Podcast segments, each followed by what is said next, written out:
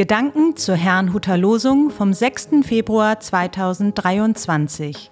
Der Losungstext aus Jeremia 17, 9 bis 10 lautet, Es ist das Herz ein trotzig und verzagt Ding. Wer kann es ergründen? Ich, der Herr, kann das Herz ergründen und die Nieren prüfen und gebe einem jeden nach seinem Tun.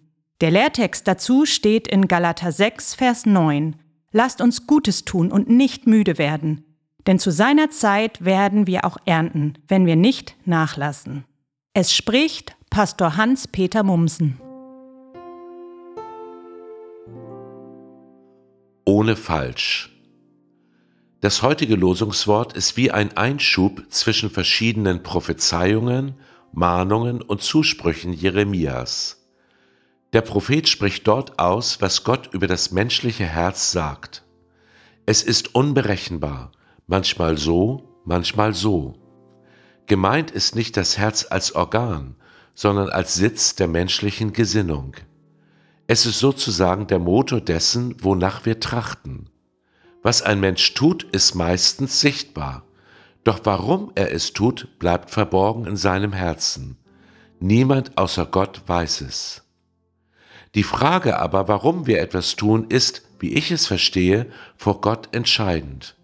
So kann man zum Beispiel einem Menschen in Not helfen, weil man sich etwas von ihm erhofft, etwa Dankbarkeit, vielleicht auch Geld oder Einfluss. Man kann aber auch jemanden um Christi willen helfen, einfach weil er sagt, tut Gutes und Leid, ohne etwas zurückzuerwarten. Dann wartet eine große Belohnung auf euch und ihr werdet Söhne des Höchsten sein, denn auch er ist gütig gegen die Undankbaren und Bösen.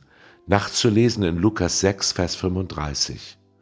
Unser Herz spielt also die entscheidende Rolle. In diesem Sinne verstehe ich auch den Lehrtext. Wir sollen nicht müde werden, Gutes zu tun. Da schließe ich die Herzenshaltung mit ein. Bevor ich Christ wurde, leitete ich schon als Musiker einen Gospelchor. Damals lernten wir einen Musikmanager kennen, der uns bekannt machen wollte. Seine Strategie war, wie er es nannte, die soziale Kiste. Er verschaffte uns einen Auftritt im Gefängnis und lud die Presse dazu ein. Nun, im Gefängnis haben wir gesungen, sogar sehr häufig von da an, doch die Presse kam nicht. Der Hintergedanke zerplatzte also wie eine Seifenblase und der Manager ward nicht mehr gesehen. Für mich war das eine Lehre.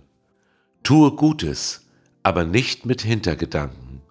Menschen sehen, was wir tun, doch Gott sieht unser Herz. Möge dieses ohne falsch sein. Ich wünsche Ihnen einen gesegneten Tag.